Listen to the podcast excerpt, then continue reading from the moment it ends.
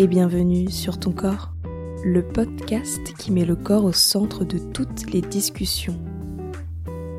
Je t'emmène avec moi à la rencontre de personnes passionnées pour qui le corps est au cœur de leur profession. Mais pas que. Je suis Juliette Dupart et tu écoutes sur ton corps. Dans cet épisode, j'ai le plaisir de recevoir Véronique. Véronique est professeure de danse et également sophrologue. Avec elle, nous allons parler de la danse et de la transmission de cette passion pour faire de nous des amoureux du spectacle, de comment le naturisme crée un espace de respect pour tous les corps à travers la nudité, mais également de la sophrologie qui nous permet d'aller puiser les ressources enfouies en nous. Bonne écoute. Véronique, merci beaucoup d'être là. Euh, tu es une des premières personnes à laquelle j'ai pensé pour, euh, pour le podcast, donc euh, je suis super, euh, super contente. Tu me connais finalement depuis que j'ai 5 ans et tu as été ma prof de danse du coup de mes, de mes 5 ans à mes 18 ans. Sans doute. Sans doute, ouais. Donc, ouais, c'est, ça fait quand même quelques années. On se voyait toutes les semaines. Donc voilà, je suis super contente de te recevoir et, et j'ai très hâte que tu répondes à mes questions, de savoir un petit peu ce que tu as à nous dire. Et, et, voilà, donc je vais te laisser te présenter comme tu le souhaites. Bien, bah merci d'abord beaucoup d'avoir pensé à moi. C'est vrai que ça me fait très très plaisir qu'on se retrouve euh, bah, autour de ce sujet qui est juste euh, pour moi assez central dans ma vie. Euh, donc oui, je m'appelle Véronique Leclerc, je suis professeure de danse donc depuis longtemps, très longtemps, c'est mon métier premier. Je danse depuis que j'ai 6 ans. Euh, voilà. Et le au parcours, le parcours de ma vie professionnelle a fait que de la danse, je suis passée à la pédagogie, euh, la pédagogie large en dehors de des enfants, des adolescents au sein de mon école à Cabourg. Euh, j'ai touché aussi des formations pour le diplôme d'État. Euh, j'ai travaillé avec euh, des chœurs et orchestres universitaires, par exemple, à Caen, pour faire des spectacles, voilà, des mises en scène avec beaucoup de gens, mais on était toujours dans la transmission. Et puis, plus récemment, une formation donc de sophrologue. Voilà, on aura peut-être l'occasion d'en parler plus tard. Voilà, je dirais que ce qui, euh, moi, ce qui m'habite, ce que je suis, c'est, euh, je dirais que je suis curieuse, hein, très curieuse de, tout ce qui se passe euh, autour dans ce domaine, aussi bien artistique que corporel. Et avantage ou inconvénient, je ne sais pas vraiment. Je suis une passionnée, donc voilà, quand j'ai quelque chose dans la tête, c'est là et bien là. Voilà. J'adore quand les gens se, se, décrivent en étant passionnés, parce que ça, c'est vraiment un truc euh, bah, que j'ai envie que ça ressorte dans le podcast, en fait, c'est mm. d'interviewer des gens qui sont, euh, bah, qui sont passionnés. Et en fait, peu importe de quoi, juste la passion, c'est... Je trouve qu'on peut écouter, euh, mais quelqu'un qui est passionné, tu peux l'écouter sur n'importe quel sujet pendant super longtemps, quoi. Bah, à partir ça... du moment où ça l'anime, ça le fait vivre, ça. donc euh, oui, il peut être insatiable, c'est clair. Mmh. Voilà. Ouais. Donc je vais te poser ma première, euh, ma première question phare et je vais te demander quel rapport, euh, quelle relation plutôt tu entretiens avec ton propre corps. Avec mon propre corps. Alors. J'ai 61 ans, donc mon corps, euh, il évolue hein, euh, depuis un certain temps. D'abord, il a toujours évolué depuis la naissance, c'est juste extraordinaire, ça, cette matière corps. Euh, mais là, forcément, par rapport à mon métier premier, ma passion euh, première qui est la danse, il est bien évident qu'il se transforme, il évolue. Certains vont dire euh, que, enfin, non, je vais dire qu'il évolue pas bien, dans le sens où il vieillit, donc il est beaucoup plus raide, il est plus douloureux, il me permet moins de choses que ce qu'il me permettait avant, il est plus fatigable, mais en même temps, on peut aussi imaginer que ce corps permet de se... Par le fait qu'il vieillit et qu'on est autrement avec son corps, euh, d'évoluer d'être à son corps autrement.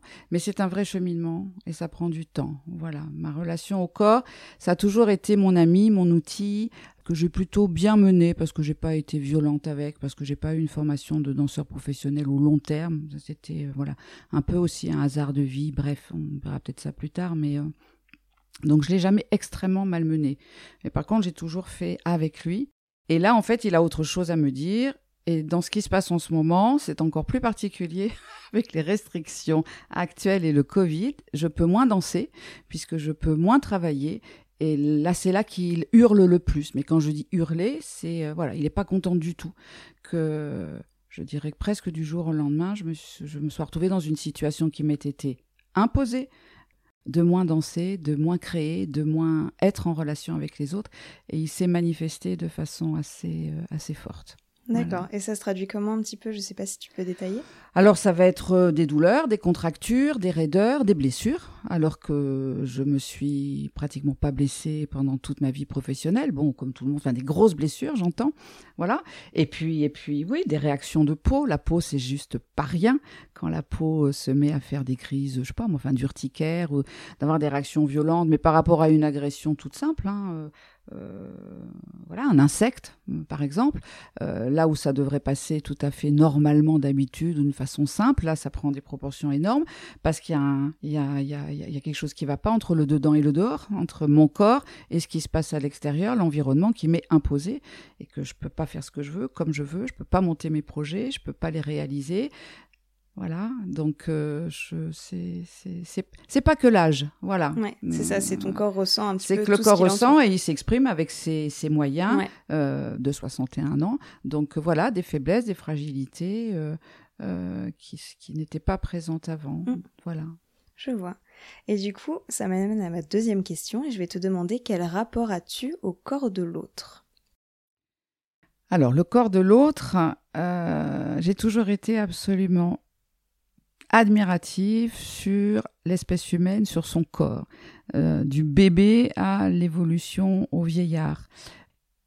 J'ai toujours été, euh, oui, euh, curieuse, admirative. J'ai toujours regardé comment est-ce qu'on se déplaçait, mouvait selon, selon l'âge, selon les capacités du plus petit. J'ai eu la chance d'avoir des enfants, donc j'ai pu l'observer. Et par mon métier, à partir de 4 ans, je prends les enfants, donc je vois un petit peu comment ça se structure, comment ça s'organise. Donc je suis passionnée du corps de l'autre. J'ai besoin des autres, aussi bien pour leur présence que par leur corps. J'ai besoin de, les voir, de les lire, de les sentir. Je suis plutôt tactile, étant ayant été élevée euh, dans le sud. J'ai besoin d'être proche des gens, j'ai besoin de les toucher. Mon métier m'a permis aussi de les accompagner par une tactilité euh, adaptée, bien évidemment. Voilà, je suis proche du corps des autres et je les trouve tous très beaux, quels qu'ils soient qu'on soit gros, petit, maigre, qu'on ait, qu'on ait des bouts en plus, des bouts en moins. Euh, voilà, je, je, je, les trouve tous admirables. Voilà. Oui, ça c'est une trop belle chose à dire, je trouve. Et moi j'ai un souvenir, euh, je crois que je te l'avais dit au téléphone quand, on, quand on s'était eu il y a pas longtemps, mmh. où euh, j'ai le souvenir de toi quand on était en cours de danse, où tu arrivais à, à repérer en fait les gens qui étaient dyslexiques par leur manière de danser. Et ça, c'était vraiment un truc qui m'était resté de me dire, ah ouais, vraiment, parce que pour moi, la dyslexie, je le voyais de manière très scolaire. Hmm. Deux, c'est juste des gens qui ont un petit peu du mal à, à mettre les mots en forme, enfin voilà, vraiment un truc très basique. Et tu arrivais à, à voir les gens qui étaient dyslexiques, quoi. Donc c'est fou, en fait, ce que tu peux retrouver, on va dire, juste en regardant euh, l'autre danser, par exemple. Eh bien oui, mais alors la dyslexie c'est c'est facile parce que parce que parce que c'est enfin il y a plein de de 10 hein, mm-hmm. différentes. On est on va pas parler de ça, je pense, mais euh, c'est très facile à repérer, ne serait-ce que alors le plus simple ça va être la droite et la gauche, ok? Ça va être euh, mais c'est c'est c'est beaucoup plus que ça. On mais ça c'est simple à lire dans le mouvement, dans le mm. déplacement. Alors on n'est pas moi je peux pas euh, découvrir toutes les dyslexies. Je parle de celles qui sont visibles en, en mouvement, hein, dans, dans la kinésie, dans le déplacement du corps.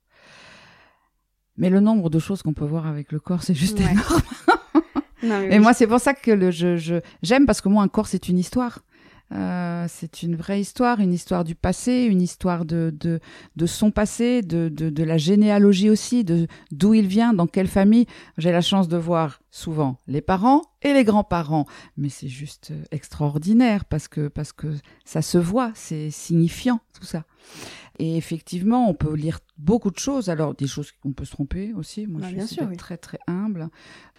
Mais voilà, bouger son corps en lui donnant surtout ce que fait la danse, c'est-à-dire que c'est un transmetteur, un vecteur euh, pour exprimer et pour traduire des émotions, des sentiments, des sensations.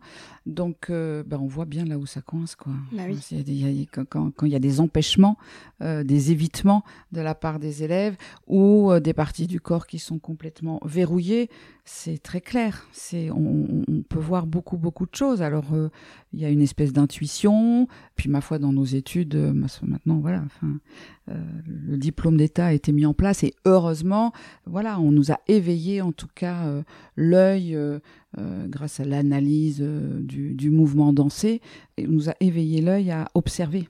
Mm. Mm, voilà, et à essayer de donner des, clés, des outils pour déverrouiller les gens au mieux. Mm. Voilà. Après, on n'est pas psychologue, c'est pas notre travail. On est vraiment que sur le corps. Et puis, on voit après ce qui se passe. non, mais c'est ouais, c'est très sympa. Et, euh, et je sais qu'on avait parlé d'un truc qui m'avait interpellé au téléphone euh, il n'y a pas si longtemps que ça. Tu m'avais dit que tu pratiquais, je sais pas comment on peut dire ça, le naturisme ou le nudisme. Mm.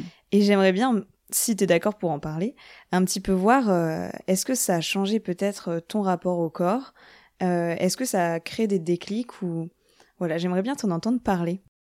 Alors, on ne pratique pas le naturisme ou le nudisme. D'accord. on le vit où on n'a pas l'occasion de le vivre. Enfin, on a tous l'occasion de le vivre parce qu'à un moment ou un autre, on est un peu tout nu à un moment, au moins dans la salle de bain. Voilà. Euh, moi, c'est un hasard total, hein, pareil, le hasard des rencontres qui fait que pourquoi pas. Bon, c'est vrai que moi, aller à la plage, euh, me baigner, euh, je préfère être sans maillot. Mais ça, ça a été, ça fait, voilà, c'est depuis longtemps. Bon, c'est facile hein, de retirer le maillot euh, quand on est sous l'eau. moi, à l'âge que j'ai, les, mon, ma jeunesse et ma, ma enfin ma, ma jeune vie d'adulte et puis jusqu'à longtemps, euh, nous c'était les seins à l'air et ça posait juste pas de problème, mais c'était juste normal. Hein, mais c'était même dans les, bon j'ai fait beaucoup de camping, pas naturiste, hein, je parle camping euh, vacances euh, comme ça, c'était normal. On était très souvent les seins à l'air et ça posait de problème à personne. C'était normal. Donc là on n'est pas dans le naturisme, c'était normal. Il y en a qui le faisaient pas, mais si on voulait, c'était absolument pas mal vu. Voilà. Donc euh, de là, euh, aller se baigner, puis retirer la culotte et la garder dans la main, c'était voilà facile, sans faire du voyeurisme. Et puis on était beaucoup plus détendu que maintenant. Ça n'a rien à voir. On pouvait sortir de la, voilà, tout nu, aller s'asseoir sur sa serviette et remettre, euh, voilà, son slip de bain, son maillot, sans que ça gêne qui que ce soit et sans que les gens regardent et qu'on soit tout de suite dénoncé par la police. ah, la police. Non, mais c'est vrai, hein, ça a complètement changé. Et puis, pratiquant la danse, nous, les vestiaires, ils étaient communs. Filles, garçons, on était tous ensemble. Ce qui est absolument impensable maintenant. Voilà. Euh, et je rassure tout le monde, il s'est passé pas des choses absolument euh, incroyables, difficiles, mais pas du tout, du tout. Et quel que soit l'âge, on était ensemble. Bon. C'était comme ça, c'est un état de fait. Je veux pas dire que c'est bien, c'est pas bien qu'il faut, c'est comme ça. Donc euh, moi, mon rapport à la nudité, il était, il était assez simple. Euh, c'est moi, c'est c'est l'inverse. Moi, sur les plages, les textiles, on les appelle comme ça, je les ai toujours trouvés étranges. moi, je trouve ça étrange d'aller cacher que des signes distinctifs hein, de, de, de, de la sexualité. Donc en fait, on fait tout pour les renforcer parce qu'on les montre, on les signale. Et puis moins on en met, parce que hein, c'est la mode des strings, donc, comment est-ce qu'on peut juste mettre un, bout de tissu sur le pubis? C'est juste pour attirer l'œil encore plus que s'il n'y a rien et puis qu'on est tout nu. Voilà. Donc, pour moi, on est beaucoup plus discret. On met pas ce genre de choses qui vont juste euh, cacher le bout du sein et euh, les poils pubiens. Voilà ce que je pense. Donc, euh, ça, c'est mon état d'esprit depuis toujours. Le hasard a fait, mais voilà, ça s'arrêtait là. Moi, je vivais mon truc comme j'en bah J'imposais rien à quiconque. Hein. Et le hasard a fait que j'ai rencontré des gens qui pratiquaient euh, le naturisme, qui allaient dans, un, des campings naturistes depuis longtemps. Donc naturellement, l'expérience, euh, voilà, je l'ai tentée en disant pareil, en disant mais oh là, mais moi je ne va pas me faire lâcher ma culotte comme ça. Moi, si on m'oblige, j'ai tout de suite des boutons. ça marche pas, je ne veux pas. Je veux faire ce que je veux quand je veux, si je veux. Je suis arrivée comme ça, très sur la défensive. Au bout de dix minutes exactement, je me suis mise comme tout le monde. Je me suis trouvée mais tellement ridicule, quoi. Euh, voilà. Donc ça c'est mon histoire. Bon alors après je, l'ai pratiqué occasionnellement. Euh, euh, je peux vivre euh, sans, hein, sans pratiquer. Il n'y a aucun souci avec ça. Je le précise parce qu'il y a des gens pour lesquels c'est vraiment une philosophie, un état de d'état, un état de vivre et ils vont être dès que c'est possible vivre nus chez eux. Moi ça me vient pas. Si je vais me mettre nu s'il fait trop chaud et puis voilà Je suis pas à 100% à, vivre nu. Je vais pas imposer ça quand il fait froid. Juste, on se couvre, c'est normal, on s'habille. Voilà. Par contre, ce que j'y ai appris, c'est un respect du corps de l'autre. J'y ai appris quelque chose que je qui m'était important, mais là je l'ai vu. J'ai vu des corps parce que là c'est un endroit où, mais c'est l'opposé de ce qu'on pense. C'est un endroit où on voit énormément de, corps abîmés, de corps euh, violentés, de corps violentés par des opérations invasives. Hein, euh, je veux dire, des seins en moins, il y en a plein. Hein. Euh, des, membres en moins parce que, voilà, des malformations de naissance. des, mais chez des enfants, chez des adultes, des grands blessés.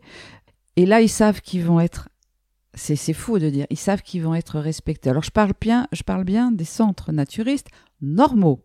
Parce qu'il y en a d'autres qui sont faits pour la rencontre, qui sont faits pour euh, avoir des relations sexuelles dans tous les sens. Pourquoi pas, si c'est entre personnes consentantes, moi j'y vois aucun inconvénient. Mais du coup, je parle pas de ça.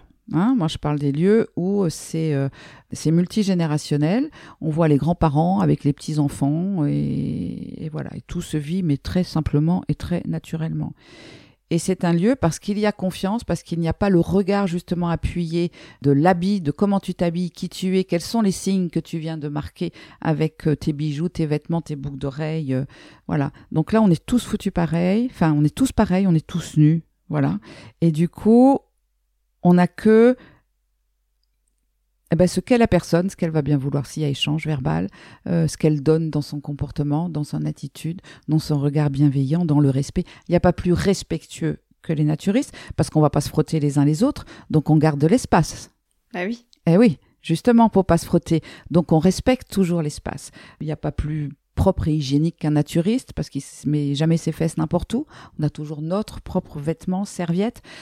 C'est juste extraordinaire. Euh, de voir des parents trimballer euh, leurs enfants librement sur la plage en balade, enfin, euh, parce que souvent ce sont des centres qui sont très très grands où on propose plein d'activités aussi euh, sportives ludiques et, de voir des enfants oser montrer à tous des parents montrer à tous leur enfant mais truffé d'handicap terrible voilà moi je dis chapeau bas quoi. C'est et c'est accepté et c'est juste normal. Ça fait partie des possibles de la nature. Et en fait, il y a un âge où on est merveilleux, c'est quand on a 20 ans. Enfin, je veux dire, quand on est voilà au, summum de son corps, parce qu'après il commence à vieillir. Eh ben, c'est l'apogée des beaux corps mais que tous les autres qui sont en devenir, là, ces, ces enfants et tous ces corps vieillissants sont là, sont présents, des obèses aux plus maigres, euh, à celui qui claudique, à celui qui a plus qu'une jambe et qui va retirer euh, son, son attelle sur la plage pour aller se baigner. Enfin, tout est possible. Et c'est donc la réalité, quoi, qu'on a, surtout notre société actuelle, enfin, au secours. c'est d'être tous identiques, tous bien, tous beaux, mais tous la même tête. Enfin, et, c'est horrible. C'est ça appauvrit tellement. C'est terrible hein, ce qui se passe pour moi là en ce moment avec les enfin en ce moment euh, c'est pas c'est pas très récent hein, c'est malheureusement depuis un certain temps que ça se met en place pour le coup moi c'est mon expérience c'est la mienne je dis pas que c'est ce qui se passe partout dans tous les camps parce que j'en ai j'en ai fait que deux de mémoire. Donc voilà, c'est euh, un endroit où j'allais régulièrement parce que j'y retrouvais des amis et que je m'y sentais bien et ça correspondait à mes projets de vacances. Mais c'est ce que j'ai toujours ressenti. Un respect immense de l'autre et du corps de l'autre. Voilà. Mais je trouve ça trop cool du coup parce que bon, c'est quand même un podcast euh, sur le corps. Mm. Et de parler de, de ça, en fait, c'est, c'est tellement évident. Enfin, c'est, ça vient, je trouve ça euh, juste évident. Et c'est une belle leçon d'humilité, en fait. Parce que comme tu viens là, tout ce que tu viens de dire, le fait que voilà, euh, juste cette notion de respect, enfin moi je chapeau en fait, c'est trop bien que ça t'ait apporté ça et que et qu'en fait tu là tu en parles. Bah en fait là ça a été du concret quoi. Voilà, je l'avais je en, en, pensée, mais ça n'a rien à voir. Enfin c'était oui, bah, évidemment que je respectais dans mon boulot, enfin évidemment oui, je respectais dans mon boulot, je respectais les gens que je connaissais, que je voyais ou que je ne connaissais pas et que je croisais. Mais sauf que là, c'est parti vraiment sur un autre. Euh, euh, enfin, c'était beaucoup plus fort. Mm. C'était beaucoup plus fort parce que là, les corps, ils étaient nus. On était tous logés à la même enseigne. Exactement. On n'avait plus rien à prouver à qui que ce soit. Et, et, et, c'était la réalité de ce que je pensais, mais qui se concrétisait, quoi. Être obligé, enfin, être obligé, non, pas être obligé juste regarder, observer, respecter. Et du coup, ça met en valeur la beauté éphémère et la goûter pour ce qu'elle est. Dire punaise, juste profite de ta jeunesse parce que c'est beau. On est beau après plus tard. Moi, j'ai vu des corps de vieux, mais magnifiques. Mais voilà, c'est quoi la beauté? Et puis, ben, enfin, c'est et c'est très intéressant. Ouais. Mhm. Trop chouette. Et du coup, je vais te demander un petit peu, on va rentrer un petit peu plus dans, dans le détail de, de ton parcours de vie. Donc, d'où tu pars et comment tu en es arrivé là? Eh bien, j'ai pas choisi la danse au départ, c'est mes parents qui ont choisi pour moi, mais ça c'est un grand classique. Euh, en fait, euh, c'est parce que j'avais un pied qui tournait à l'intérieur et que le médecin a proposé à ma mère, pour me remettre euh, dans le droit chemin, d'aller tourner le pied à l'extérieur, donc en dehors. Et pour ça, de prendre des cours de danse classique. Classique, hein, ouais. Parce qu'à l'époque, il n'y avait que du classique, d'une façon voilà, facile, simple. Donc euh, voilà, moi j'y ai trouvé un intérêt euh, très très rapidement. Moi, ce qui m'a plu dans la danse, c'était pas tant euh, le, le- le côté besogneux. Alors, c'était danse amateur, hein, Mhm. même si j'y allais euh, trois fois la semaine depuis le début, dès, dès- dès l'enfance. C'était le côté amateur qui était développé dans cette école. Euh, donc ça, c'était à Marseille, même si elle formait des professionnels, mais moi, j'y allais voilà, dans cet esprit-là. Et moi, en fait, ce qui se passait, c'est que en même temps que je prenais mes cours, euh, donc moi, ça m'intéressait pas de lever spécialement la jambe plus haut ou de faire euh, trois tours en plus ou voilà. Moi, je, ce qui m'intéressait, c'était d'inventer des histoires. Enfin, elles arrivaient. Je sais pas, voilà. Je sais même pas si je les inventais. Elles, elles étaient là, elles s'imposaient à moi. Il fallait que je les mette en danse. Il fallait que je les exprime par la danse, puisque c'était, ça a été mon premier euh, moyen d'expression artistique, euh, voilà, qui c'est que qu'on m'a choisi, dont on m'a doté, voilà, la danse. Et donc, euh, bah, euh, je faisais participer toutes mes collègues danseuses, mes petites copines danseuses de l'époque, à mon, à mon délire, à mon ballet, mais qui était vraiment, qui racontait des choses. Voilà. Donc, j'ai continué la danse comme ça pendant longtemps. J'ai toujours fait danser la entière.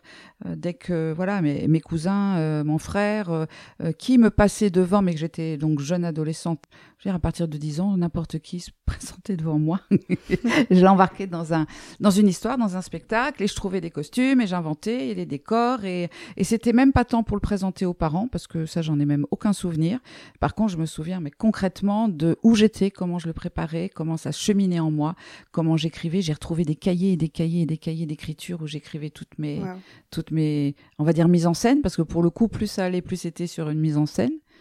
Voilà. Puis et puis la danse, euh, pour moi, c'était trop tard d'en faire un métier parce que j'avais pas rencontré les bonnes personnes parce que la danse, on est professionnel à 16 ans, euh, donc pour ça, on pratique la danse tous les jours puisque on a un rapport au corps qu'il faut euh, travailler.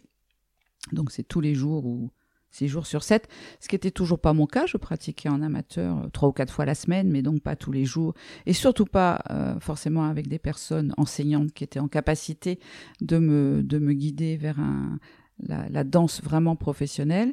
Et le hasard donc je continuais amateur, euh, et le hasard a fait que j'ai rencontré des gens au cours d'un stage qui m'ont proposé de venir à Bruxelles pour me former dans la danse parce qu'ils ont trouvé que j'avais voilà je sais pas des, des capacités des compétences particulières pour me former pour être euh, pédagogue pour pouvoir ouvrir l'équivalent de leur école en Normandie ce qui s'est fait mais là j'ai découvert tous les arts et à partir de là je me suis intéressée au théâtre au chant à la musique à l'expression enfin voilà bon pas la peinture la musique, euh, oui, je suis mélomane, mais je suis pas du tout euh, en mesure de jouer d'un instrument.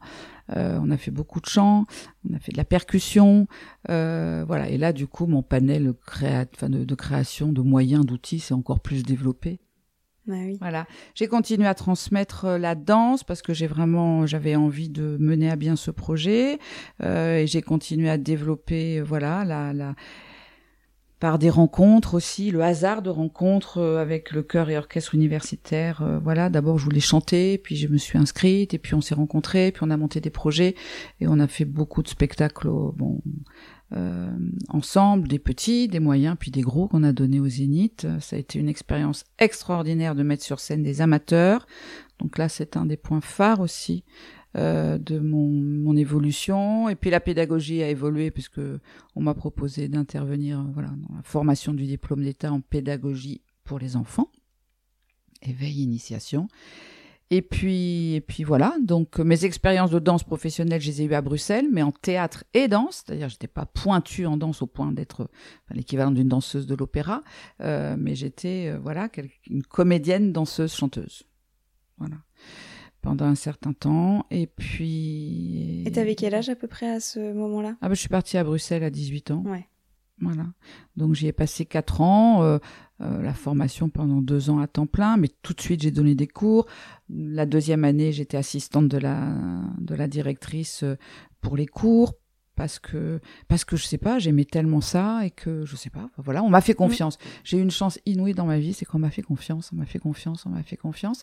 Et euh, comme je j'aime pas dire non ou je ne sais pas dire non, j'en sais rien, mais c'est à chaque fois des challenges et je me dis bah si on me le propose, c'est que quelque part euh, je dois avoir euh, les capacités, j'en sais rien, vas-y. Alors, c'est peut-être un but de dire ça, hein, c'est pas top top mais mais euh, mais voilà, je remercierai jamais assez tous ces gens que j'ai rencontrés euh, qui m'ont qui m'ont donné la possibilité de continuer de vivre ma passion et du coup professionnellement puisque je disais que je l'ai vécu amateur et que tout d'un coup grâce à cette rencontre ces amis belges c'est devenu Ouais. mon, mon métier et qui a évolué et qui est, qui est, qui est tout qui a vraiment beaucoup évolué et, et je suis toujours prof de danse quoi Ah oui. Voilà Oui, donc finalement, ça. donc ça m'a habité euh, voilà depuis mes six ans euh, jusqu'à maintenant Ah, c'est fou. Et du coup, euh, t'es resté donc 4 ans en Belgique, c'est ça? Mhm. et, euh, et à partir de quel moment tu t'es dit, bah, je vais rentrer en France? Je... C'était quoi en fait la suite un petit peu du. Euh, comment ça s'est fait? Ça s'est fait parce que quand j'ai une chose en tête, euh, j'aime bien m'y tenir. C'est voilà, j'ouvre les yeux sur ce qui est possible, mais j'ai- un chemin de départ. Le chemin de départ, j'étais rentrée pour devenir, pour apprendre à être professeur de danse. Mm. Voilà, en Belgique. Donc, euh, bah, il fallait que je ressorte professeur de danse. Bah oui. Donc, sauf que on, m'a mis sur la scène. Bon, j'ai toujours aimé la scène, c'est absolument infernal. Je- dès que je suis sur scène, je suis voilà, on me retient plus. Quand j'étais enfant, hein, c'est mes souvenirs de- d'enfance, euh, des anecdotes assez rigolotes. Et donc, on m'a vu plus grande, donc euh, jeune adulte sur scène. On m'a dit t'as quelque chose à y faire, tu peux exprimer, machin. Donc pendant deux ans, j'ai continué voilà à travailler et la danse et euh, le pro, enfin la préparation au professorat et la direction de l'école, enfin la- l'assistante mon, mon- mon nouveau métier d'artiste, danseuse, plus voilà. J'ai fait ça pendant deux ans et il fallait que je rentre en France pour être prof parce que c'était le projet. Ouais. Voilà. C'est bête, hein, mais c'est comme ça. Et j'ai aucun regret parce que, parce que ma vie, du coup, personnelle s'est faite ici. euh, voilà, mes, mes, mes, mes rencontres se sont faites là, mes enfants sont nés là. euh, je n'ai aucun regret par rapport à ça. J'ai pas de regret sur la scène. Je préfère faire travailler les autres qu'y être moi. Ok. Ouais, t'es un peu en, en backstage du coup, en, en préparation, parce que finalement, euh, dans, enfin moi je me souviens petite, j'ai fait euh, tous les ans euh, un spectacle Mm. grâce à toi en fait. Mm. Et moi du coup c'est pour ça que moi par exemple j'aime aussi la scène. Ouais. Donc finalement, bah, c'est super beau de te dire que t'as envie de, de transmettre ça quoi. Bah c'est oui, c'est vraiment ce que j'aime, c'est ce qui ouais. m'attache à ce métier-là. Euh, c'est c'est la scène, c'est arriver à donner l'amour de la scène, le plaisir, parce que même si je ne forme pas des professionnels, enfin j'en ai, il y en a quelques-uns qui sont devenus professionnels, mais une fois qu'ils sont partis, euh, voilà, qu'ils ont quitté cette école de formation enfant, mais euh, qui partent euh, voilà, ailleurs. Et euh, mais c'est pas mon but, moi mon on m'a proposé à un moment dans ma carrière travailler euh, dans des structures plus professionnalisantes. Et à part le diplôme d'État, où là j'ai dit oui, mais pour moi ça n'a rien à voir. Je forme des professionnels à devenir professeurs, Hmm. enfin des adultes à devenir professeurs de danse. Donc je reste dans cette même lignée pour moi. Euh, surtout que c'était euh, sur l'univers de l'enfant. Hein, donc euh, voilà, c'est juste euh, extraordinaire. C'est- large, euh, c'est très très riche. Mais moi, je, ce que j'aime, ce qui, la plus belle, les plus belles expériences que j'ai eues, bien sûr, à, sur Cabourg avec mes, mes élèves, mes enfants, mais c'est quand j'ai travaillé pour euh, avec le chœur et orchestre hein, où on a monté des projets où il y avait 200 personnes sur scène et sur les 200 il y en avait 100 qui savaient danser en amateur et que les 100 autres pas du tout ils arrivaient là par hasard ils avaient jamais fait de la scène de leur vie mais jamais jamais jamais et que et que ils voulaient plus en sortir Bah oui. ils voulaient pas que cette expérience s'arrête. Et quand il y avait des, des interventions de rôle, hein, quand il y avait des doublettes, hein, partage de rôle, euh, ceux qui restaient en régie, parce que là, c'était pas à eux de jouer, ils pleuraient. C'était juste des adultes, c'était souvent des grands gaillards en plus. C'était souvent des- ils étaient en EPS, comment dire? Là, tu dis comment, tu es sensible. Et, et ça, mais ça m'a touché. euh, voilà, c'est c'est des moments inoubliables. Voilà, et mettre sur les planches, mais pas tant, alors pour le public, mais pas que ça. Découvrir la magie de la régie, redécouvrir euh, tout le tout ce qu'il y a derrière, tout, toute la technique, découvrir euh, voilà la création lumière. Enfin, c'est le travail du son, cette matière. Enfin, c'est euh, et du coup, même si ça fait pas des professionnels, ça va en faire des amoureux du spectacle. Enfin, moi, c'est ça. Moi, je suis, j'élève les gens, les voir des spectacles et de tout ordre. Voilà. Que ce soit du théâtre, de la de danse. tout ordre, parce que moi, dans ma, voilà, dans ma façon de travailler aussi, j'essaie de les ouvrir à ça. Je vois pas pourquoi un danseur doit être muet, il peut aussi parler. Je vois pas pourquoi un chanteur ne peut pas bouger, donc j'ai fait danser des chanteurs, j'ai fait, j'aime ça, j'aime qu'on utilise, punaise, on nous a fait avec plein de capacités. Euh, quand on a la chance d'avoir tous nos sens, quand on a la chance de pouvoir euh, se déplacer, se mouvoir, regarder, écouter, entendre, parler et, et, et toucher et ressentir, il faut s'en servir, quoi. Ouais. Voilà. Ouais. Non, mais c'est bien. Et puis en vrai, c'est. C'est fou, je sais pas, euh, ça dépend un petit peu des auditeurs et des auditrices qui nous écoutent, donc il y a peut-être plein de gens qui sont euh, très familiers avec le spectacle vivant, Mm. et peut-être d'autres pas du tout. Tout et en fait, fait. c'est c'est vraiment un, un univers. Moi, je sais que depuis que je suis petite, j'ai vraiment la chance euh, d'avoir été au théâtre euh, assez jeune, Mhm. parce que ma tata aussi, euh, que tu connais, je crois, Oui. euh, fait de la danse, et euh, très très jeune, elle m'emmenait voir des spectacles de danse, donc j'ai j'ai très vite été euh, familière à, à tout ce monde-là de bah voilà du, de- du spectacle vivant. Et en fait c'est vraiment euh, comme tu dis c'est un univers. C'est c'est pas juste euh, les gens sur scène c'est aussi les gens dans la régie. C'est ça. c'est tout un univers cette boîte et théâtre, voilà, c'est extraordinaire. et puis le spectacle vivant comme tu dis ça peut euh, voilà on peut combiner les arts. C'est euh, c'est c'est formidable. Enfin Mm. moi je, je suis complètement d'accord avec ce que tu racontes quoi. Mm.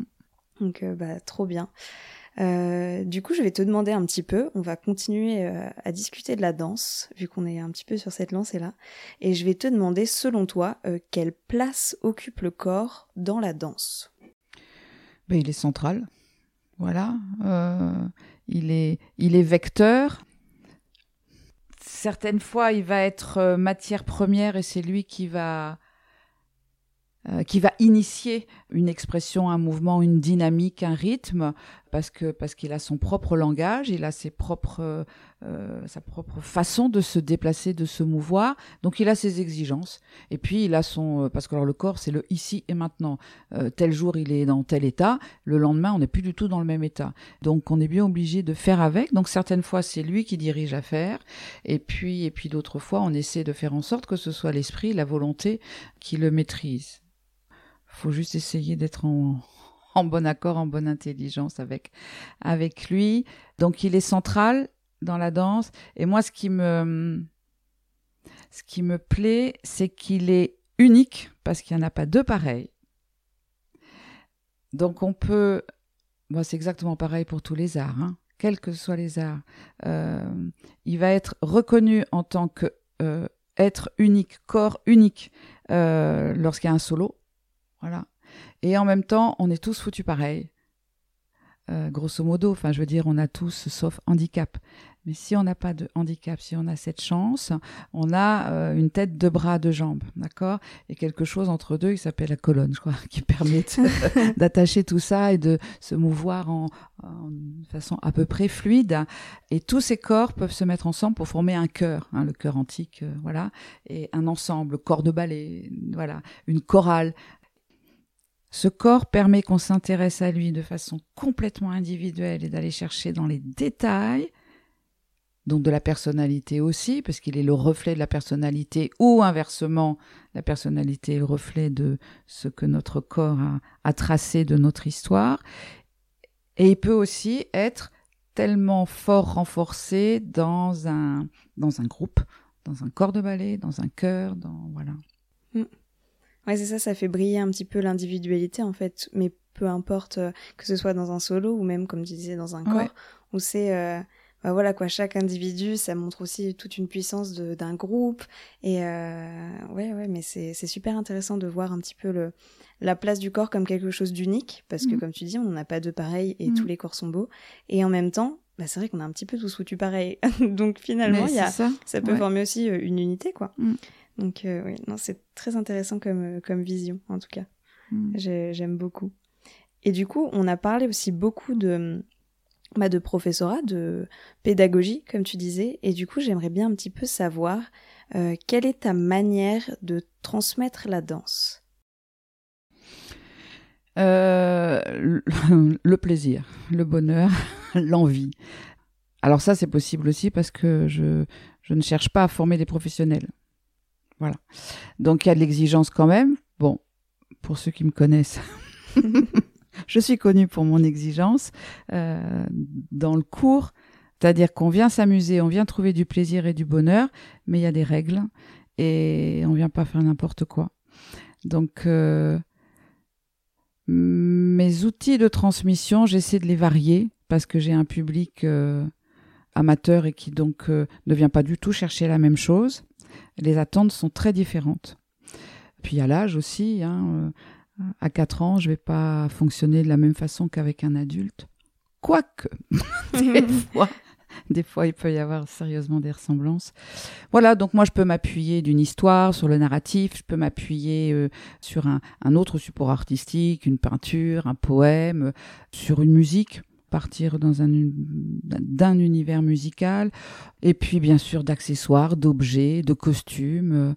Mais euh, moi j'essaie alors dans ma transmission là sans parler euh, spectacle, euh, je travaille beaucoup avec les verbes d'action avec les qualités, avec les adjectifs. Je travaille beaucoup avec le verbe. Je parle beaucoup. Je, je, J'explique beaucoup, je crois, enfin ça c'est le retour qu'on me fait, mais moi je cherche à multiplier, à démultiplier les mots, parce que chaque mot résonne différemment pour chacun. Pour essayer moi-même d'exprimer mon attente, il n'y a pas qu'une seule façon de le faire, ça va résonner différemment selon chaque enfant, chaque ado et chaque adulte. Donc euh, je multiplie les adjectifs, les mots, les verbes, et puis les images s'il y a besoin. Je chante beaucoup, je bruite beaucoup aussi ce que je fais pour faire appel au rythme, au rythme corporel, parce que j'ai appris aussi en travaillant avec des sourds, j'ai appris à travailler avec euh, des aveugles. On est bien obligé de multiplier, de développer les outils, parce que comment transmettre la danse à un aveugle, comment transmettre la danse à un, sourd, enfin du coup voilà, on est sur un, un autre domaine de transmission qui n'est pas musical. Donc j'essaie d'utiliser plein d'outils, plein de choses. Euh, voilà. Mm. Oui, c'est un spectre très large en fait. Ben, tout ce qui essaie de développer aussi, ce qui va enrichir l'imaginaire euh, de la personne qui est en face de moi. Et j'essaie par contre de le laisser libre dans son imaginaire et pas de lui imposer le mien. C'est pour ça que je donne plein de pistes. Mm. Voilà. D'accord. Enfin, j'essaie. Oui. Mm. Et, euh, et aussi, j'avais une petite question qui m'est venue pas tout de suite, je t'avoue. Euh, et, en fait, je, me remémorais un petit peu les cours de danse qu'on avait fait quand j'étais plus jeune, euh, ce que j'avais pu ressentir. Et en fait, je me suis dit, mais je ne t'ai jamais posé la question. Je te voyais danser évidemment quand tu nous montrais euh, les séquences, les chorégraphies, etc.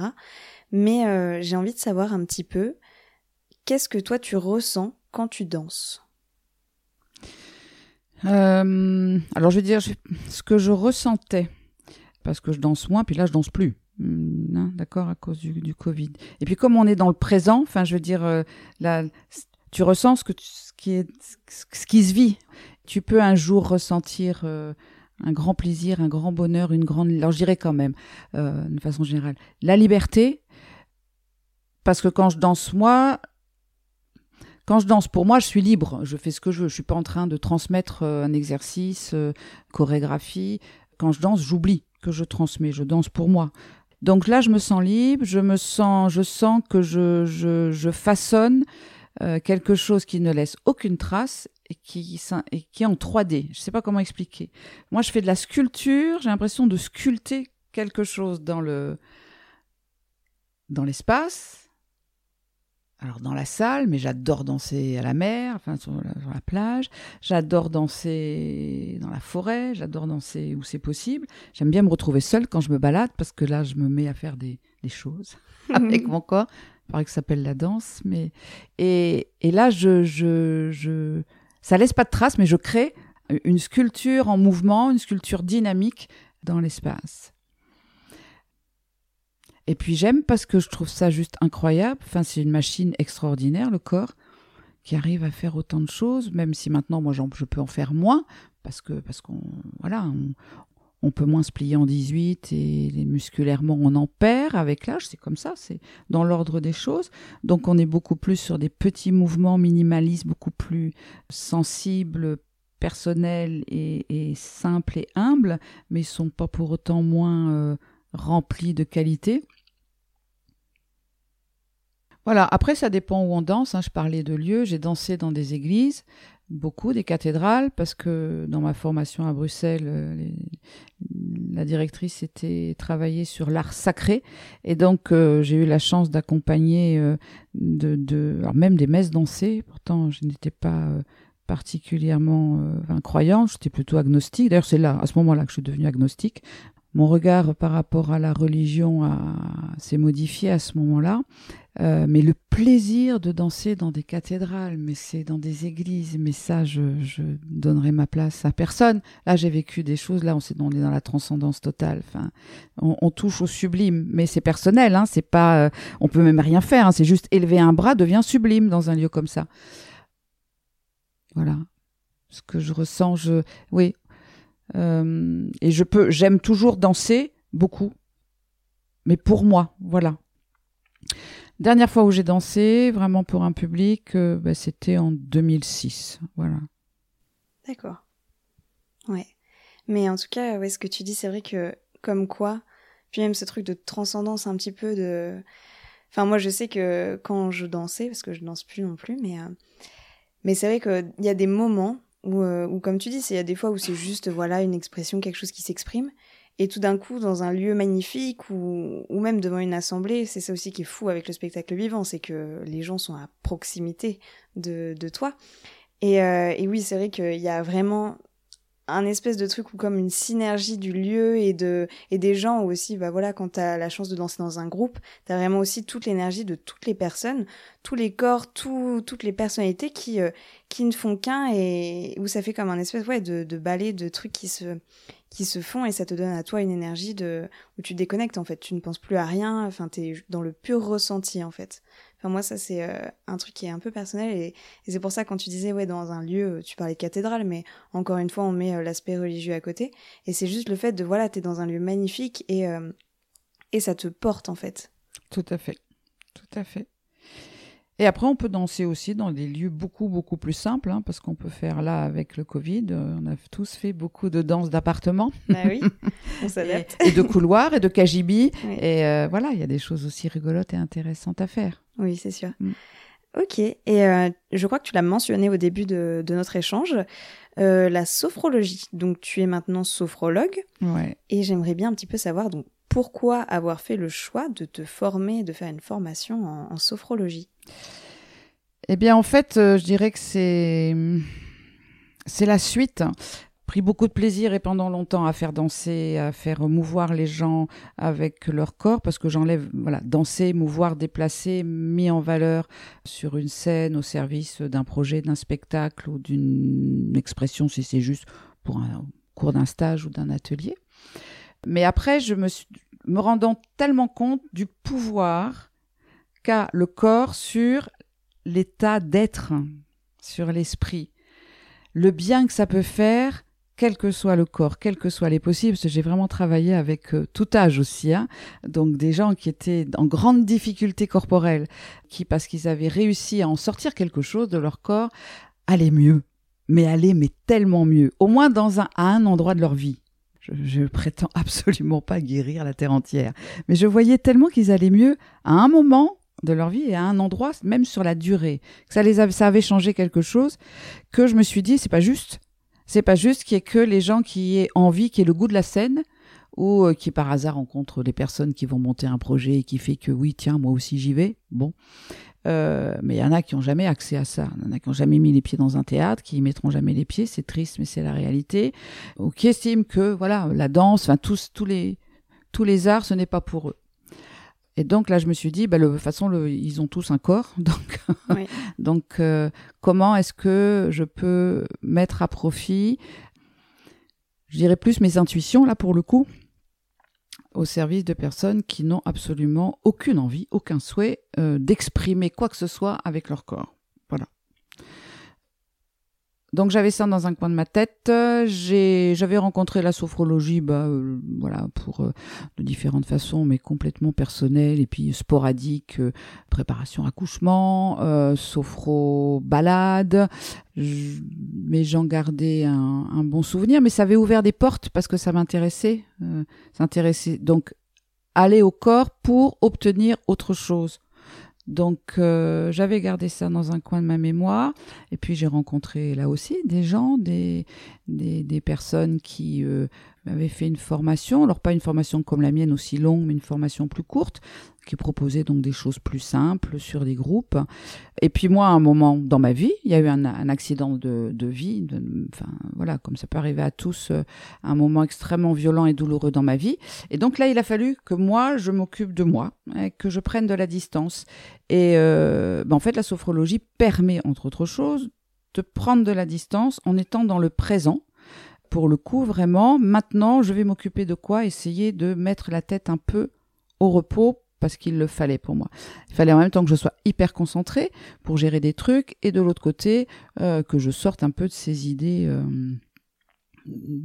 qui ruminait tout le temps. Donc en fait, à ce moment-là, j'étais le parfait élément pour tenter la sophrologie en me disant ça va marcher ou ça va pas marcher? Donc voilà, j'ai commencé moi à, suivre de façon régulière des séances de sophro et puis j'ai démarré euh, cette formation de sophrologie en même temps. Tout ça m'a m'a aidé, m'a passionné. J'ai fait mes deux ans de formation en mettant d'abord ma concentration vraiment sur le groupe, parce que je, je, je, sais gérer un groupe, et je sais à quel point même en groupe, la sophrologie peut, enfin, elle apporte quelque chose de particulier, différent de la sophrologie en cabinet. Et alors du coup, là, c'est quelque chose qui, moi, m'était plus étranger, l'individualité, mais ben, grâce à la formation et grâce à l'expérience progressive, je m'y suis penchée, euh, voilà, de façon plus régulière. D'accord. Et du coup, est-ce que tu peux nous expliquer un petit peu euh, en quoi ça consiste? Pour un petit peu tous les gens qui connaissent pas forcément euh, la sophrologie ou mhm. qui en ont entendu parler de loin, euh, un petit peu imager tout ça pour qu'on voit un petit peu plus ce que c'est. Alors l'idée, c'est d'aller travailler, de faire travailler sur la matière, esprit, pensée par le corps. Voilà. Je veux dire, ça va être entre guillemets euh, tout à fait à l'opposé d'un travail psychologique. Alors j'enlève, c'est pas du tout à l'opposé parce que c'est complètement complémentaire. Mais à l'opposé parce que un psychologue, un psychiatre, un psychanalyste, il va travailler que sur la pensée, l'esprit, la discussion, l'échange. Euh, voilà, bien sûr qu'il va aussi regarder les postures, comment euh, voilà se, tient et ou se retient la personne qui est en face de lui ou d'elle. La sophro, nous, on travaille vraiment que sur le corps, c'est l'ancrage. Et à partir de là, de séance en séance, d'exercice en exercice, on va essayer, tenter d'avoir un effet sur la pensée, sur, enfin, sur ce qu'est la personne, sur sa personnalité.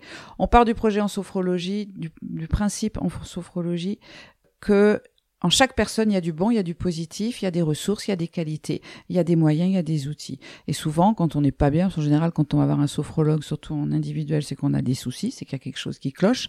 Et donc, on a mis le couvercle sur tout ce qui va bien, on y a mis selon le temps qu'on a mis à venir, on y a mis des épaisseurs, des couches, etc. Et il va falloir aller fouiller et fouiner pour faire ressortir un peu ce qui est bon chez soi, reprendre confiance. Voilà. C'est une méthode qui regroupe mais énormément de techniques différentes et qui, qui utilise la respiration, qui utilise euh, des postures, mais très simples, hein, une façon de s'asseoir en étant présent, faisant attention à comment on met ses pieds, ses mains par exemple, ou des gestes très très simples que tout le monde peut faire, de l'imagerie mentale, c'est-à-dire des visualisations, on va travailler euh, sur euh, voilà des images, on va aussi, on peut aller jusqu'à des exercices de concentration, bien sûr, on va vers la méditation, très clairement. On utilise aussi euh, des outils euh, de... Ça m'échappe. Euh, bon, ça me reviendra tout à l'heure. Enfin, les outils sont divers et variés. Et en fait, ils sont donc des outils de relaxation, des outils qui existent, qui existaient, sauf que la personne qui a inventé cette méthode-là a regroupé toutes ces techniques Hein, donc c'est Monsieur Caicedo. C'est fait dans les années à partir des années 60, donc ça commence à dater. Et du coup, en regroupant toutes ces techniques qui sont aussi bien euh, euh, du bouddhisme que du yoga, que du zazen, que de la relaxation et de l'hypnose, qui est euh, donc bien enfin, européenne, regrouper tous ces outils pour que tout un chacun puisse en tirer le bénéfice, un bénéfice sachant que chacun est différent et que selon telle ou telle personne, ça va être plutôt être ceci ou cela qui va l'aider. Hmm. Je vois. Et du coup, quels sont un petit peu les, les bienfaits de la sophro? Même si tu as quand même commencé à un petit peu expliquer ça, c'est que moi, en tout cas, quand je t'entendais la parler, j'avais un petit peu une image qui me venait. C'était celle de. Euh, comme si tu étais un petit peu un guide en tant que sophrologue, où tu allais amener la personne à aller chercher vraiment au fond d'elle-même pour justement ouvrir. Euh, peut-être une petite porte qui renferme un peu de la lumière et du, comme tu disais, de la positivité. Et, en fait, tu accompagnes la personne, si j'ai bien compris, hein, tu, me corriges si je me trompe, mais c'est un peu ce, fait d'accompagner à travers différentes méthodes, comme tu l'as expliqué, la personne à aller vraiment chercher au fond d'elle euh, ce qu'il y a de lumineux, en fait. Ben c'est ça, tout à fait. On n'est pas thérapeute, on est là pour accompagner, on est des guides. Donc le point commun avec la pédagogie, qui est bah donc le pédagogue, c'est le guide. Donc voilà, on est, c'est comme quoi, voilà, on retrouve. Bah oui, oui, euh, voilà, c'est le point commun aussi, mm. c'est qu'on est là pour accompagner et, et pour faire ressortir effectivement, si c'est possible, le meilleur de mm. chacun. Donc euh, souvent les gens, surtout donc en individuel, on va dire tout est fermé, comme tu l'as dit, les portes, les fenêtres, euh, toutes les issues sont sont obscures obstrués, sont coincés, sont et nous on va essayer petit à petit de les accompagner vers telle ou telle petite lucarne euh, qu'ils ont oublié mais qui est là, qui est chez eux, qui est bien chez eux et que bah, s'il faut passer un coup de ménage, nettoyer un coup pour qu'on y voit un peu plus clair euh, vers l'extérieur, euh, on peut aider. aider en proposant des moyens, des outils, mais c'est tout. Par contre, c'est vraiment à la personne de le faire et exactement comme n'importe quelle activité physique ou comme la danse, puisqu'on parle du corps, ça ne marche que si on s'en sert. Mhm. Ça ne marche que si on pratique. Et les gens, ils doivent être acteurs de leur, euh, euh, de, de, de, leur volonté d'évolution, euh, parce qu'il faut qu'ils s'entraînent. Parce que s'ils s'entraînent pas, ça fonctionne pas. C'est une pensée qu'on a, ça va être une croyance, mais non, il faut juste passer par le corps et autant de fois que nécessaire, puisque comme euh, voilà, en musique on fait ses gammes, en danse on fait sa barre. Là, voilà, un, sportif il va faire son échauffement et ses exercices qu'il va répéter x fois pour améliorer, affiner son geste. Mmh, oui, c'est ça. Nous, là c'est pareil en sophro.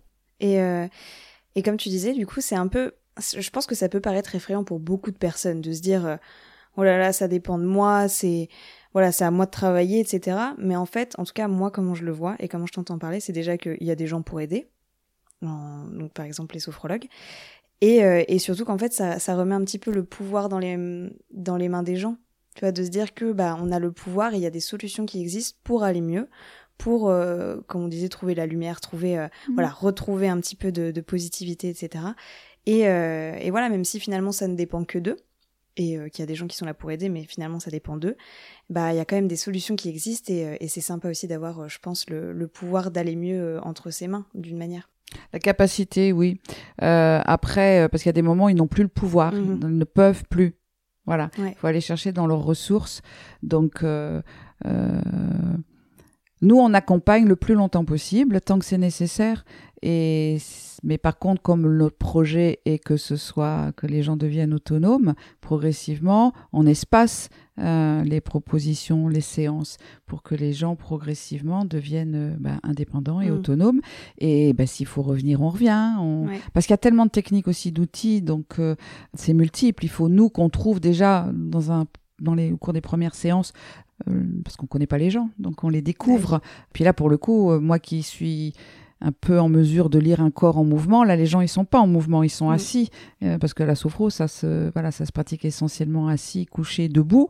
Euh, mais alors aussi en déplacement. Moi, je fais aussi pas mal en balade, ou j'ai fait aussi de la danse sophro. Enfin, mais là, je parle des gens en difficulté qui sont en individuel, en cabinet il faut que ça vienne d'eux, il faut qu'effectivement, progressivement, euh, les choses se disent ou surgissent, mais ils n'ont même pas besoin de nous le dire, ils parlent à eux-mêmes, ils peuvent écrire ce qu'ils ont ressenti, et ils laissent des traces écrites et de séance en séance, ils voient l'évolution. Mais là, nous, on les accompagne tant que c'est nécessaire.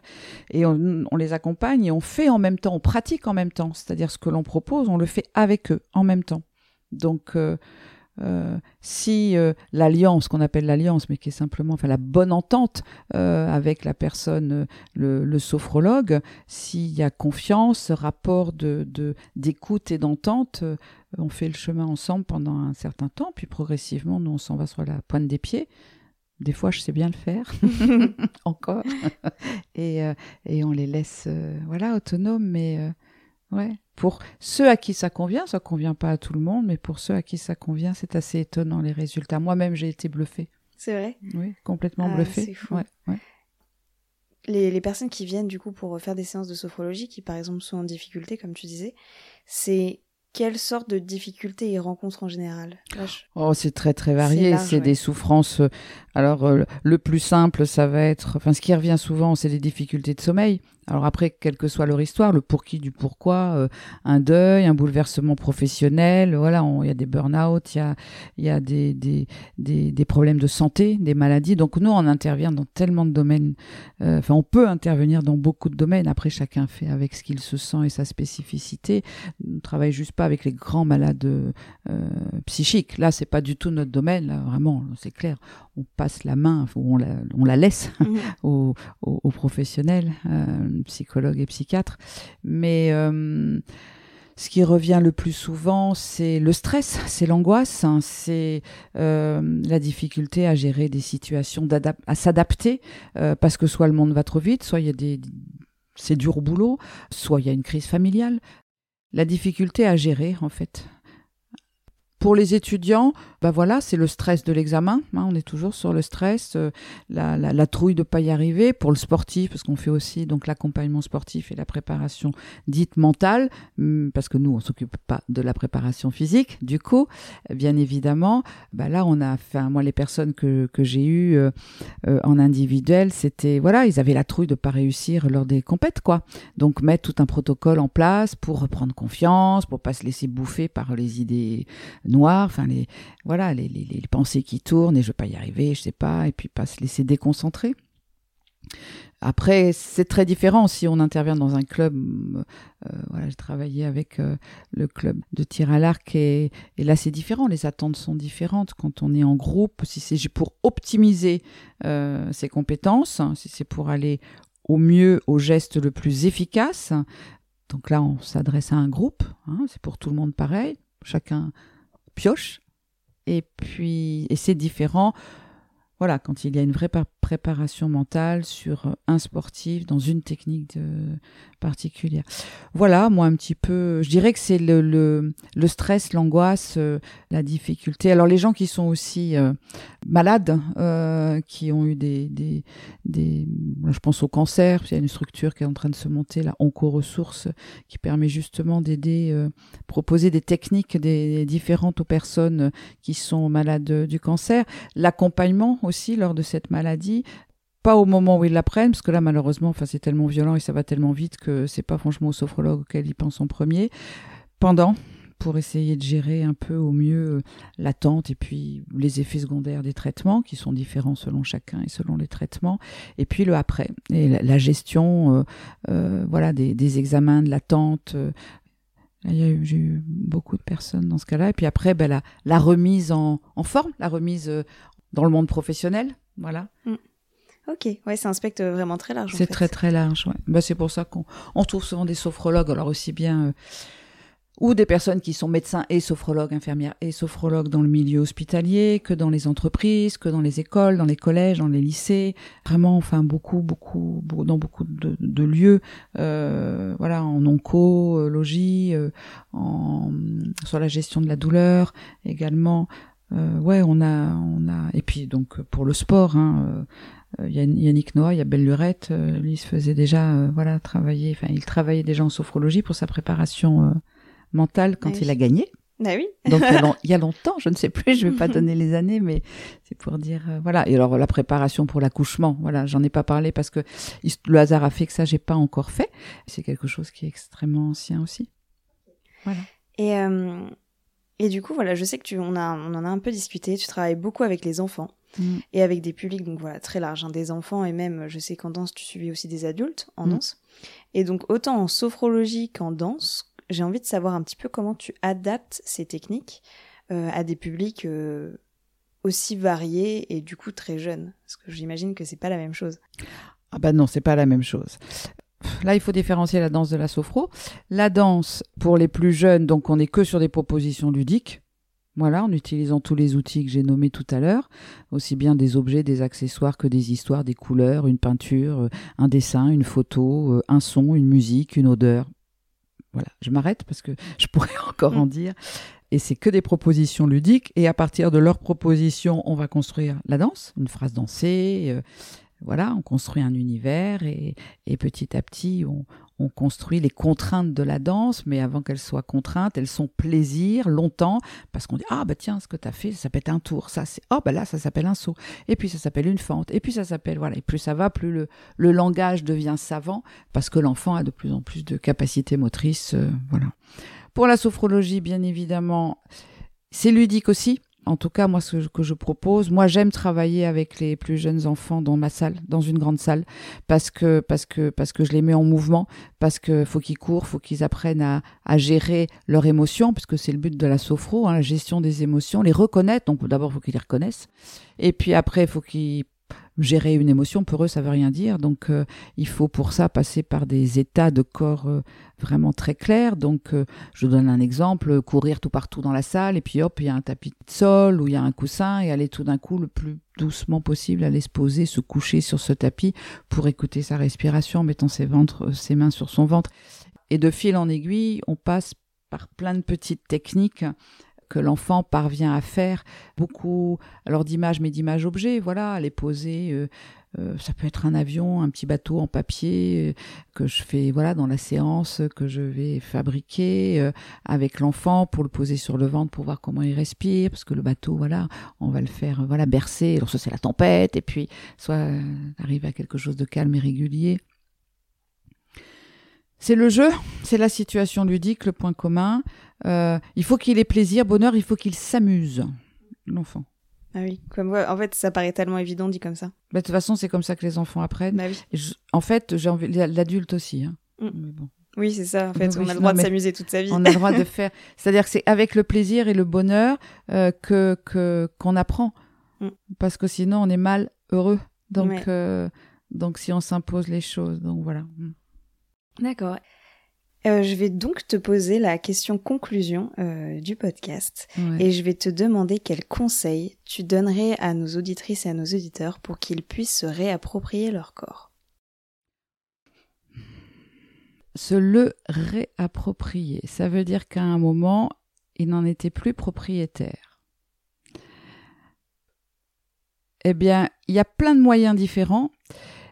Chacun va peut trouver son chemin, mais c'est-à-dire soit essayer de se euh, redevenir ami avec lui en se mettant à l'intérieur, en se mettant côte à côte à fleur de peau ou en le regardant de l'extérieur. J'aime bien la notion des trois espaces, c'est-à-dire celui qui voudra se protéger dans sa coquille et qui va refaire ami-ami avec lui dans son corps et qui va l'observer de l'intérieur, c'est-à-dire les sensations, les ressentis, mais à l'intérieur du corps, tout ce qui est euh, euh, kinesthésique et tout ce qui est proprioceptif. Voilà. Parce que quelle merveille, quelle mécanique extraordinaire. Et puis après, ceux qui sont plus sur l'image, mais l'image, euh, la sensation de leur schéma corporel, Comment est-ce qu'ils le sentent, ce corps en mouvement? Comment est-ce qu'ils le regardent? Comment est-ce qu'ils le voient? Comment bougent leurs pieds? Comment bougent leurs jambes? Qu'est-ce que je ressens de l'intérieur? Mais qu'est-ce que ça donne à voir Cette sculpture, ce corps qui bouge? Voilà. Et puis après, plus difficile pour certains, l'extérieur. Qu'est-ce qu'il donne à voir? Comment est-ce qu'il se déplace dans, l'espace qu'on a choisi? Mais comment est-ce qu'on le regarde? Comment est-ce qu'on me regarde? Voilà. Se le réapproprier, il y a plein d'outils, il y a plein de moyens. Donc euh, il y a voilà, que ce soit le sport, que ce soit la danse, que ce soit l'art, puisque c'est un vecteur d'expression. Et revenir aux choses essentielles, moi je dirais qui nous qui sont communs à tous si on a la chance d'être en possession de tous ces moyens euh, sensitifs, de ces cinq sens, c'est euh, un par un prendre le temps de regarder, prendre le temps d'écouter, prendre le temps de sentir, de goûter, mais à tout, hein, le goût, et, et, et, et d'effleurer et de, de voir que voilà, c'est bon d'être assis comme je suis sur, euh, sur un fauteuil, sur une banquette et prendre le temps de d'écouter son corps. Il a plein de choses à nous dire. Plein, plein de choses. Et chaque jour, c'est différent en plus. Enfin, il y a des différences chaque jour, voilà, c'est ça. Il y a des différences chaque jour. Donc, faut être curieux, faut être intéressé euh, par son corps parce qu'il a plein de choses à dire, même quand il marche pas bien, même quand il est en panne, même quand il vieillit, même quand il est blessé, parce que des fois il est blessé. Voilà, l'observer et redevenir ami avec lui. Si c'est trop compliqué, allez voir euh, les personnes compétentes qui peuvent aider. Se faire aider, se faire accompagner. Merci à Véronique de nous avoir partagé son histoire et sa vision du corps. Et merci à toi de t'être rejoint à nous pour cette conversation. Si cet épisode t'a plu, n'hésite pas à le partager autour de toi et à me le faire savoir en me laissant un commentaire, en t'abonnant ou en me laissant 5 étoiles. Si tu penses que ta voix a besoin d'être entendue, écris-moi un mail à l'adresse sur pour me raconter ton histoire et peut-être passer dans un épisode. Ce podcast t'appartient autant qu'à moi, alors faisons-le grandir ensemble. Tu peux également me retrouver sur Instagram, hâte sur ton corps. À très vite!